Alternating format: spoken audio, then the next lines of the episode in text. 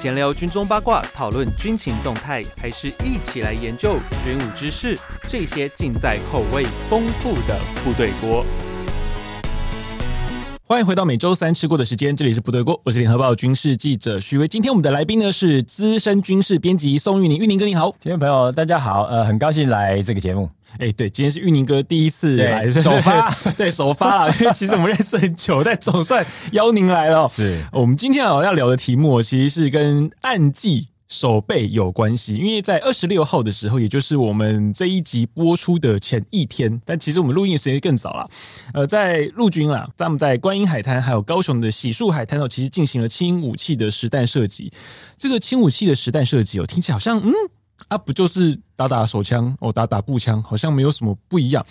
不过呢，这个野战的实弹打靶其实。算是一个近年比较少出现的一个科目了。那最近刚好出来，因为今年上半年其实已经打过了。那下半年为什么这一次的打靶会被外界瞩目到的原因，会有亮点的原因，是因为这个基本上这个政策了。我会问，我问陆陆军哦，他们是跟我讲说，哦，就是因为要因应部长所指示那个实时接训练、出入接战场，所以要把把靶场移到外头去，好去做野战的打靶。但是呢，就有新闻报道上报，就是我们公司的前辈寿哥啦，他就有讲说，哎，可其实这个未来呢是要施行到后备部队去的哦，所以变说以后呢，不管是义务役的也好，或者说是十四天教招的也好，你打靶可能就要拉到观音海滩去打，而且你知道现在这个冬天哦，玉宁哥，最近这个冬天，观音海滩我记得是非常冷的地方吧，尤其是海风，海风，对对对对，我我很担心那个。那个人手会冷到那个靶都打不准了吧？手指僵硬，僵硬哎！那大家大家也没有暖暖包也可以用。然后我记得一般的部队没有手套这种东西吧？呃，现在新式各装好像有，好像有，是不是半指啊？它不是全指哎，对，所以手指头会很冻哎。对，没有错。所以呃，到时候可能这个会影响射击准度。对，我觉得那个大家成绩不要太在意成绩啊，其实就是个当当当个修行就好了哈。不过今天我们就要跟玉宁哥来请教一下，就是这种滩案的手背上，在实物上应该要怎么做了？因为像今天这样的打靶，到底会是个什么样的意义？我们今天就来讨论这个问题哦。因为可是在这两年。其实这种滩岸守备在这两年可以说，以国防部来说啦，它的算是个蛮重点的一个项目，因为其实包含在汉光带媒体去看，这两年全部都有个地方叫巴黎海滩。对哦，那个构工，尤其今年哦，还出现了那个他们来跟我们介绍所谓的九道主材啊。哦，非常复杂。从前面什么消波，其实消波块应该是台湾最强的一个暗记组材吧？呃，这个就是为什么我们台湾现在很多海滩其实不太适合登陆了，因为已经都已经被堆满消波块。对，消波块就是所谓的霸掌哈。对，欸，这个消波块到底它在突破上是很困难的东西吗？呃，其实这些主角器材哈，我是觉得，当然。第一个，我们从呃新闻画面去看，嗯，看到，因为大家都对这个二次大战诺曼底登录这个印象非常深，钢刺苇比较熟悉，对对对，这些都有。嗯、那所以呃，当然它有一定的主角的效果，嗯，但是你说呃有没有办法突破？我觉得也都有，因为现在科技的进步。嗯那都有一些差别。你看，像，但是你你不能说呃我不做嘛，因为你不做，基本上就是一个一片很好的海水浴场沙滩，对我要上来就随便就上来了，对对对。当然还是得做，但是以现在来讲，当然效果的确不是那么高，因为、嗯、呃，像我们看的巴黎这部分来讲，是你说消不坏这一部分，我能不能用火炮把它？至少稍微消化掉一点是有机会，开一个突破口之类的，基本上是有的。嗯、那你刚吃的这些东西也都是一样。嗯，那另外你说呃，真正啊，我觉得就是这里面的，像比如说反战车好，或者是说呃这个纵火区、雷区，这个可能比较有一点效果，嗯、但是。呃，大家必须考虑到，就是说滩岸的部分来讲的话，你如果太靠近海滩上面，嗯，它有潮汐的问题，是，所以你这一部分的一些主角设施，比如说雷，可能会跑掉，啊，对，飘飘移开，对，变成最后你连布雷人自己都不清楚它跑到哪里去了，对，所以会有这个问题。那因为它基本上不是一个很固定的图纸嘛，对，因为就我想到说，今年其实有一个重要的军购叫做火山布雷车，对，然后他们就有讲到，其实这个雷有个问题，是因为你。投放，因为它是喷出去的嘛，对，它是浮在上，就是在地，在地面上的，对，它并没有埋，对，所以变成说那个雷也不重，对，所以你今天在探案的话，你在潮汐线潮汐线下面布这个雷的话，一涨潮它就 对，基本上这个应该是会有 会比我们讲说埋的这个地雷又、嗯、又更发生的问题。那其实像这些公司也像，因为基本上你如果说有海浪的呃冲刷，是你可还是会移动。也就是说，呃，当然你如果说我我今天布下去，明天就要作战了，嗯、那那可能没有太大问题。是可是你没办法预测嘛。可是这种像包含今年的 NATO 在一些演习上面，他们都很重视所谓的壕沟战。可是如果这种反战车好，它今天。部署，我记得那时候他们有跟我们讲啊，一定是在那个所谓的潮汐线的上面，他们不可能在下面，因为在下面的话，好像就是一个潮汐过后，那个壕就没了。对，但是基本上啊，我我认为海滩这一附近的地形，它还是不是就还是比较松软的土质，对，所以还是会有点影响它的效果。嗯，所以这些主角设施，我认为说，呃，一定要做啊，因为你不做，我刚才讲就是门户大开嘛。嗯，可是做实际上它效果并没有我们想象中那么好。加上说，呃，科技的进步，其实很多的呃破坏的方式，其实会让它的效果也会减半。嗯、那另外来讲，就是说，呃，其实大家看哈，像我们呃，当然，比如说以巴黎，因为毕巴黎事实上我们都有去看它的这个操演过程。嗯，事实上来讲，呃，还有一个问题是在于说，敌人他真的一定从这边上来嘛？你把这边挡下来。欸还有别的地方，我，我可以从别的地方。那尤其是现代已经不是我们印象中的诺曼底那种那种两栖登陆作战，嗯嗯、其实所谓三栖或是立体登陆作战。是那在这个其实我们在今年的汉光呃汉去年汉光演习，你其实有看到，汉光演习有演练科目是在十三行博物馆旁边的公园，嗯，陆航他们直升机黑鹰直升机有到那边做垂垂降起降，是。那这个东西会有一个状况就是。如果我呃前面的兵力我先暂缓，我直升机到你后面机降，嗯，我的部队从你的背后包抄你了，嗯，你前面是的确挡住我的登陆的兵力，但后面还有人，对我后面已经把你包抄了，对对对，那那以这样来讲，以我们在看巴黎这部分啊，我可能背后已经有敌人了，那这种状况来讲，你是还要不要守滩头？嗯，这会是一个问题，所以未来来讲，我相信呃对方对岸一定也是用这样一个方式多点。然后，而且是立体的一个方式的话，嗯、那呃，能不能达到这个效果？阻挡的效果可能就会更更那个。嗯、那另外就是说，嗯、其实你刚刚提到战壕的部分，战壕其实我觉得现在又受到关注，是因为呃乌俄战争，是我相信是。但是乌俄战争，我觉得是第一个，你会看到他们的呃战壕这些部分哈、哦，其实呃还有一定的问题，就是我刚刚讲土质是一个问题。嗯嗯那你怎么样强化你的站好的这个强度？嗯，你看很多状况，他们是还加上木板，还有沙包，欸，对，不止沙包，还有木板，嗯、木板或者是木桩这样子去把它上好的侧壁都把它加强，欸。那时候你有走在那个上面吗？你有发现那个 走的会有点毛毛的？呃、其实哈，其实真正我要来讲哈，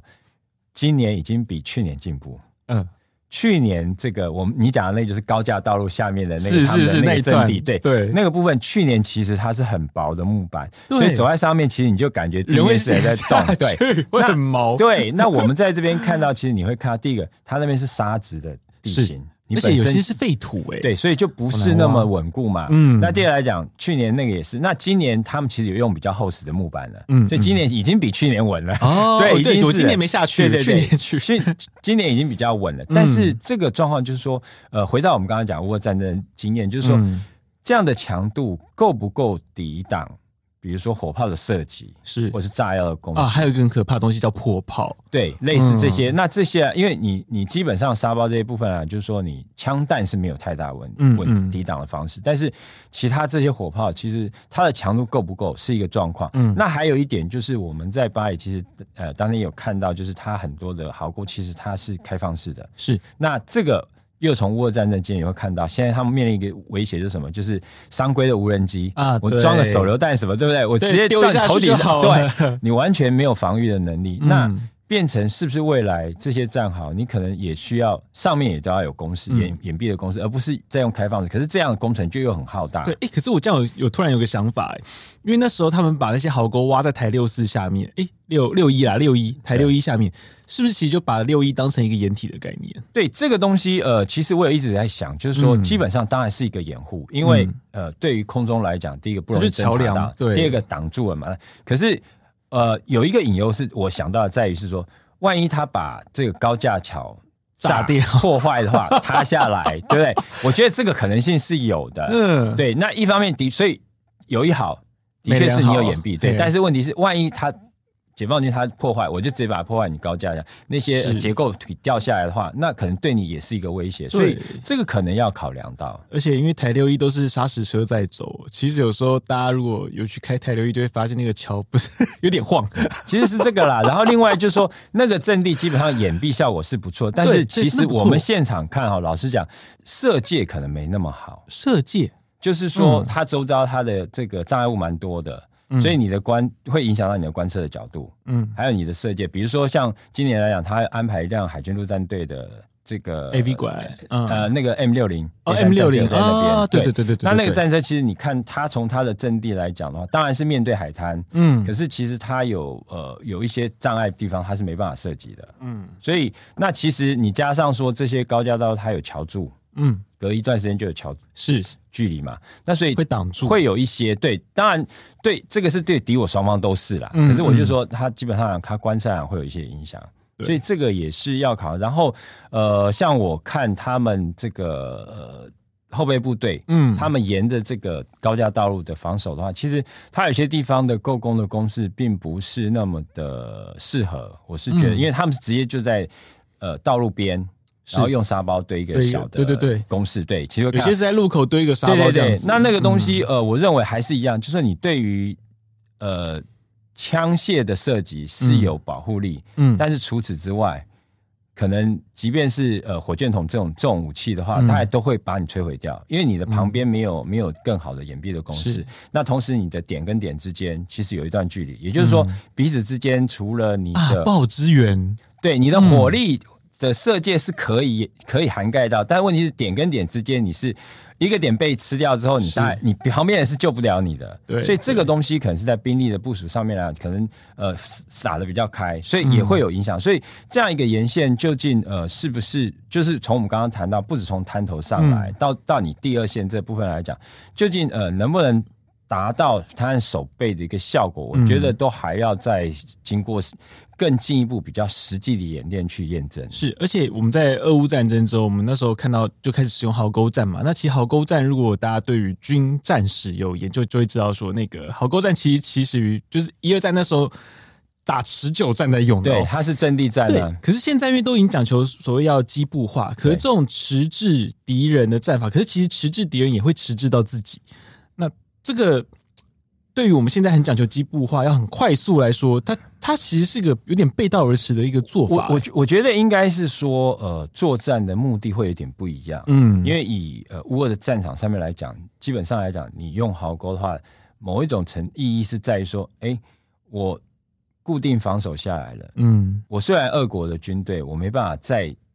占领更多你乌克兰土地，嗯，但是你乌克兰军队也过不来。对，互相就是僵持住，就像一战，的确是这样。嗯、那我是在那个场状况下来讲，我互相固定，我可以把我的战果维持住嘛。嗯。可是，在正与泰安作战来讲的话，大家必须要清楚，它本质是不一样。也就是说。登陆部队它不是我静止在那边的，嗯，我从登陆要上来，我一定是要想办法马跨海上马跨过跨过你，对，然后往内陆推进。它的目的是要往内陆推进，而不是说我留在原地嘛。嗯，那这样状况来讲，虽然我能够迟滞，那他可能就用其他的方式，他绕得过或者干嘛，他不会去。呃，想要跟你用我壕沟对壕沟，对不对？我就是固定的，大家都在那边僵持住不动嘛，对不对？因为他在海上啊，我不可能，我一定是用最短的时间，我赶快就是越过你，对不对？不管是摧毁你，或者是绕过去，或者是消灭，然后我进到内陆，因为他的目标是在内陆。所以它是要不断的推进的，所以这个对于呃我们滩作战来讲，当然就是你可能只是暂时的守住，是，但是你后面来还是要靠呃，也许我想国防部的规划就是你你的我们的主战部队，嗯，志愿役的部队，那可能它是机动打击的，那后面由他来来执行任务，但所以会变成是这一个不同的战斗形态。嗯，那可是我们接下来就要讲。就是 刚讲，刚其实已经玉宁哥有提到一个，就是后面其实要靠主战部队去移动，去进行追击哦。对，所以呢，这一次的实弹射击哦，就我们讲一开头所讲的关于那个实弹射击哦，就我们有提到新闻会有说以后就是要由后备部队不不过这一次仍然是由志愿役的部队参与哦，那当然是在试行未来这种后备旅啊，哦就是要新成立这些后备旅之后的野战训练有没有办法去在这种环境下进行基础射击训练？不过呢，呃那时候去问。应该说，在二十六号当天的新闻，大家应该会看到，其实并没有另外的构工，它就是个很单纯，大家堆一个依托，然后在海滩上划定一个管制区，然后进行射击。那使用的也是一般的那种半人靶哦。那射射击的武器是 T 九幺步枪跟四五手枪。那其实也并没有一些像机枪啊、榴弹枪之类的，也并没有使用。它就是个很单纯的一个基础设计。不过这样子没有另外去构工啊，就玉宁哥，你觉得其实？以这样的设计意义来说，是不是它并不是一个很完整的一个训练的方案？呃，我觉得这个设计基本上来讲，应该是一个开始。嗯，那至于说会不会延续下去，可能要看这一次的这，或者说这几次，嗯，如果设计训练之后，那它状况，因为它最大的意义还是在于，就是说，呃，因为以往来讲，在靶场里面设计，基本上。你的呃环境是固定的，嗯、包括你的靶位，然后你的设计的靶台这一部分都是固定的，嗯、然后再有很好的安全管制。嗯，那还有就是说，你的大部分的呃这些呃涉及影响的因素都是固定，嗯，你很清楚。环境你也是，甚至来讲，就你如果每一次都是在这边打，你就很环环境是很熟悉的地方。那呃，在滩岸这样子设计，我觉得基本上它的意义就在于说，我让你是在一个。先不要讲说是对对对对，基本上虽然不是实战，嗯、也许不见得是完全符合实战，可基本上是一个陌生的，不是说你在熟悉的一个靶场里面的，你的靶道、你的靶标都是非常熟悉的。嗯、你是在这个不熟悉的环境下面，而且是呃有外在干扰的环境，嗯、还有甚至你说海滩还有海风啊这些，然后潮汐这些影响的状况下，你需要去设计。是，所以一开始我认为是一个基本上你去熟悉这样一个设计环境的目的。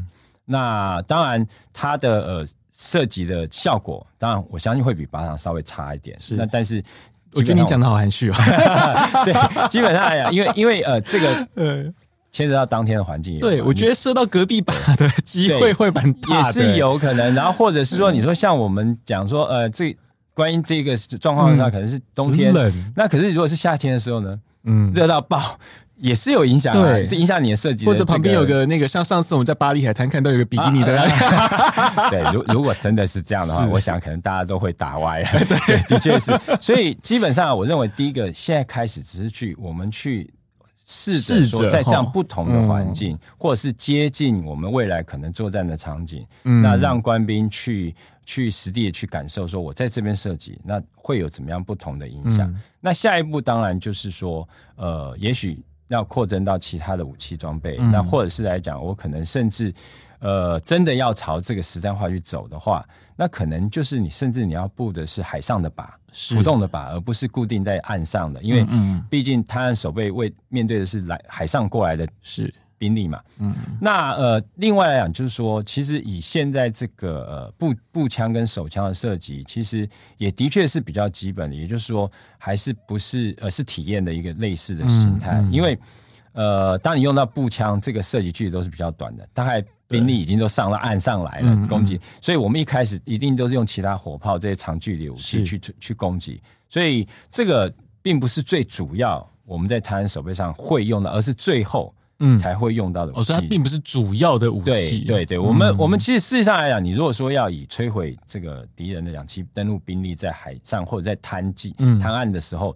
水际的地方的话，击敌于半渡。对，那你几乎、嗯、我相信，你看我们的呃榴炮。嗯，我们的这些火炮，然后像这个雷霆两千多管火箭，嗯、或者是跟美国买的海马斯，嗯，这些大概都要运用到这一部分。甚至来讲，你可能要动用到陆航的直升机，嗯，我用直升机的这个机炮，或者是说它的弹对弹药去攻击，嗯、大概都要靠。然后步兵单位的话，大概你至少也要靠破炮吧，是对。然后或者甚至来讲，呃，最最不好的状况，你至少我有。呃，红准吧，或者六六火箭弹吧，嗯、要用这些，你的效果才会大。嗯、所以你用到呃步枪，大概基本上已经是最后一个。对，而且五点五六子弹真的，它的摧毁力真的很有限，啊。对对对，嗯、尤其是你如果说上岸来的是不是？不是呃目标不是步兵，是他的两栖登陆车、嗯、这部分来讲的话，对他其实是没有太大的影响的。对啊，所以这个对，所以这个大概我认为是。呃，基本上是让官兵能够去，不是为我在，只是还是在一个这个固定的，嗯，我熟悉的环境里面去设计，嗯，让你去有更多的设计的经验跟不同的场景。嗯，但是这样的一个规划，当然，我觉得对呃涉及单位来讲，其实它的，呃，这个准备工作会更多了。对，因为你。原本靶场是有固定的设施，是，然后它有比如说挡弹墙这些安全的保护，嗯、所以你避免流弹打到外面去。嗯、可是，在这样一个开放的场域的话，事先你就要去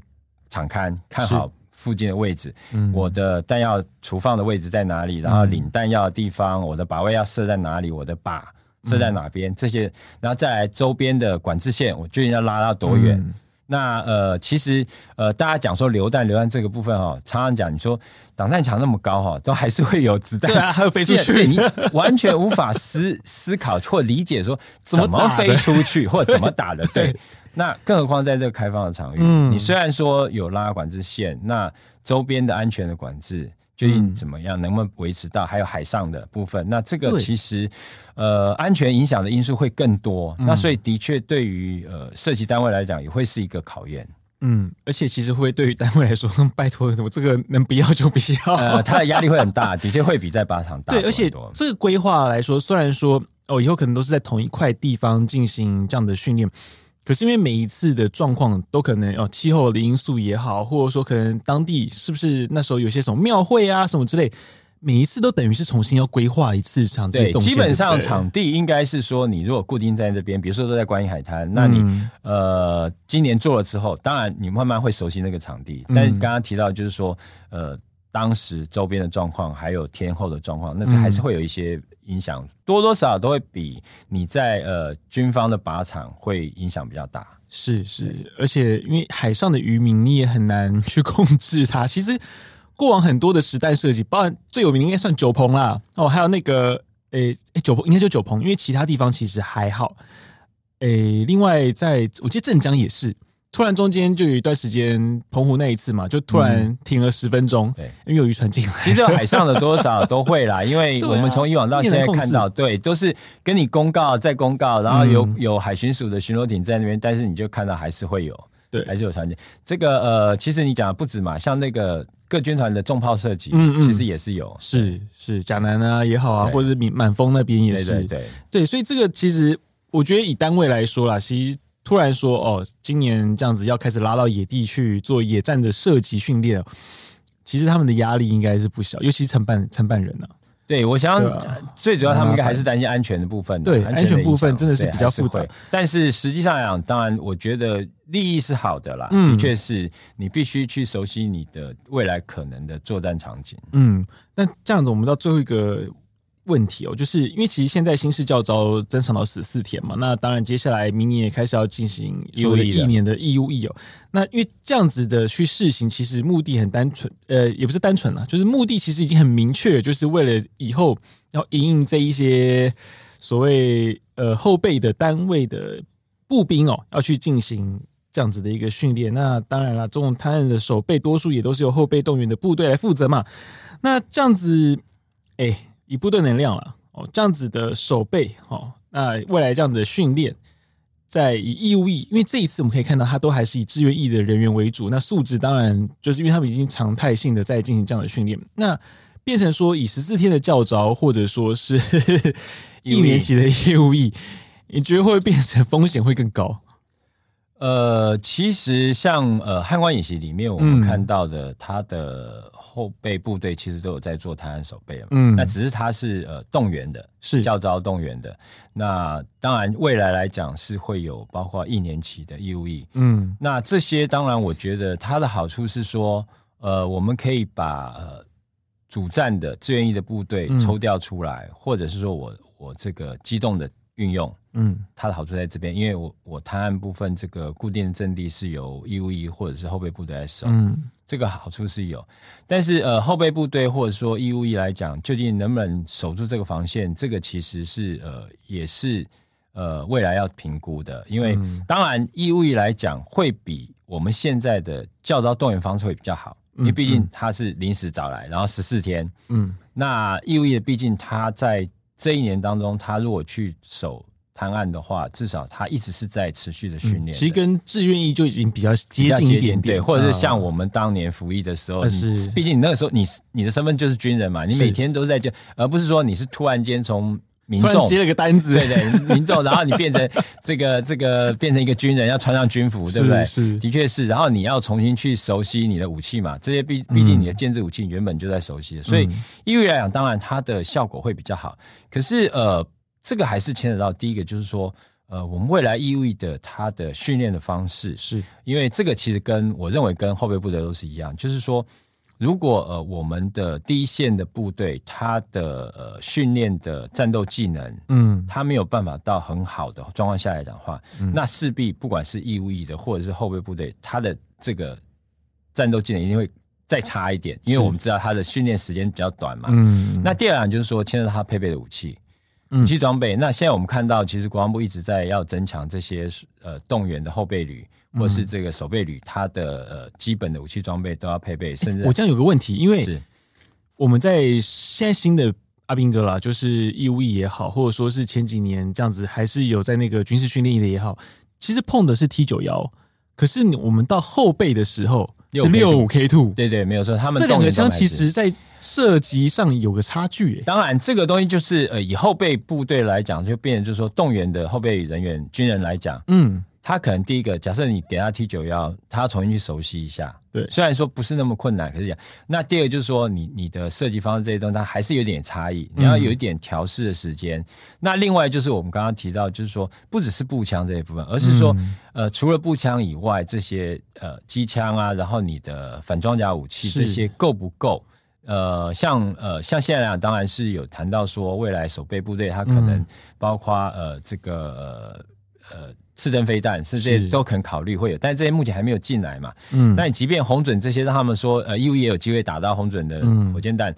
那这些有，那呃它的配付量这是一个状况。是，然后还有它有没有办法在它疫情期间，它的确有实弹射击过？嗯，嗯因为你没有实弹射击过的话，你真正。拿一枚给你，你可能还是打不准，对啊，这都还是有影响。那还有就是说，整体来讲，他们这些兵力在守备上面，基本上你说要守住防线是 OK，可是问题就是说，他能不能够发挥更好的作战效果？嗯，因为呃，这里边还牵涉到一点，就是说，将来他面对的一个威胁会是在我们呃失去空优的。一个状况下来讲，啊、对，对，那所以当天空中是解放军他们的战机，然后甚至他们的攻击直升机在上面的时候，或者是无人机，对，甚至现在还有、嗯、还多了一个又是无人机的威胁，对，嗯、那这种情况下来讲，呃，你在阵地里面防守，那我怎么样面对？这个空中来的一个威胁，嗯、因为现在来讲，国军常常很多的时候是，呃，我都是所谓对空射击，对不对？嗯、用步枪，用机枪。是。那呃，我们甚至来讲，在我我记得在捍卫演习的时候，我们看到那边部分来讲，大概他们的野战防空大概就是五零机枪，是对空的五零机枪的这个位置嘛。嗯。嗯那这些其实对现代的不管是喷射战机或者武装直升机，嗯、其实它的反制能力都不够。嗯。那在缺乏像刺针飞弹这样的状况下来讲，呃，你怎么样面对？你可能够防范空中的威胁，同时再发挥战力，嗯、这个我觉得是未来很重很大的一个课题。因为对这些，其实这个不只是呃，我觉得守备部队。主战部队也是一样，嗯，就为了野战防空这块，因为主战部队我们知道，大概还有像这个炮指部他们的复仇者防空飞弹车，嗯、然后有这些，然后或者是 DMS 这些飞弹系统。是但是守备部队，我相信他们可能大概监射刺针，也许会发个几枚给他们吧。嗯，那其他他还没有。在这种状况下来讲，他们面对空中的，因为呃，你的阵地假使掩蔽的再好，你打一枚。红准火箭弹出来就出现了，对，大概下一步你如果不不移开的话，大概破炮就来了，或者是甚至就空中的直升机攻击的目标就马上就那个，是，所以这一方面可能我觉得对他们来讲，未来怎么能够发挥它的作战效能，可能还是要要再进一步的评估。嗯，那以换成训练，就以这次的打靶来说的话。哦，野战打靶来说的话，如果说他事情觉得，哎，其实看这些志愿役的人打，哎，蛮 OK 的，要推行到义务役或者说十四天教招的话，你觉得他有什么坎需要过得去？呃，我觉得第一个当然就是说，可能优先还是一年级的义务役，我觉得，因为我刚刚讲了，他他的，因为他技术比较成熟嘛。嗯。那第二来讲就是说，呃，可能要还是要有前置的作业。我先在靶场里面把射击技术能够稳定下来，嗯，大家都有基本的水准，啊、还有射击纪律，对对，射击纪律基本的水准能够维持住。嗯、那再来，我觉得就拉到海滩去打，我觉得这是应该，也就是说。以以实战的需求来讲，我认为是需要，的确是需要。嗯嗯、但是怎么样能够在兼顾安全的状况下来讲，然后增加他们设计的经验，嗯、我觉得这个很就是未来要努力的方向。嗯，我觉得其实这个 有点有点不是那么容易了。或者甚至来讲，嗯、当然也许可以像现在这样，就是先由呃主战部队志愿役的官兵，嗯、他先呃。填补这一块的经验完之后，嗯、那接着慢慢再增加到义务役的部队、啊，把那个所谓的准则先完备之后，然后再推行到他们那边去。对，哦，对，这样应该就会比较安全啊。因为我觉得，其实以陆军他们自己来说，私底下也是说，其实对于整个场地的规划和安全的完善哦，他们也是的确比较担心，因为毕竟不像刚刚玉宁哥所讲的，是靶场很多挡弹墙，对哦，甚至挡弹墙还有一个功用是。不会让靶场里面风那么强，对，也是啊，你的环境就比较稳定。对，因为冬天这观音的风，我真的不知道子弹被吹到哪，欸，子弹会乱飞，对，会真的会乱飞。对，所以这个其实，诶、欸，当天应该也有媒体也会去啊，不然小弟我应该也都会二十六号那天了，就是我们播出前一天，我应该也会在场。呃，应该也会要求我们大家都要把装备全部都要穿齐了，因为其实他们应该也很怕。对对对，而且这个我相信对于志愿役官兵来讲，他也的经验也不是那么多，嗯，那所以的确他们也需要训练，他们的确都需要。大家把这个经验练起来，其实都是好的啦。对，因为毕竟我们不能总是关在那个实验室里面或者是温室里面在，在要要进阶训练嘛，要进阶了，要进阶。好，我们非常谢谢玉宁哥，我今天来跟我们分享，就是这种滩岸守备上面。要怎么去做啊？包含像这种射击的训练呢？其实他应该要去往哪个方向前进？我们非常谢谢玉宁哥。那我们部队锅呢是每周三更新。如果喜欢我们节目的话呢，也请大家继续的追踪，并分享给你的朋友，并恳请惠赐我们五星好评。有什么问题的话呢，也可以在 Pocket 下面的留言区留言。那我们下周见喽！谢谢玉宁哥，拜拜。谢谢。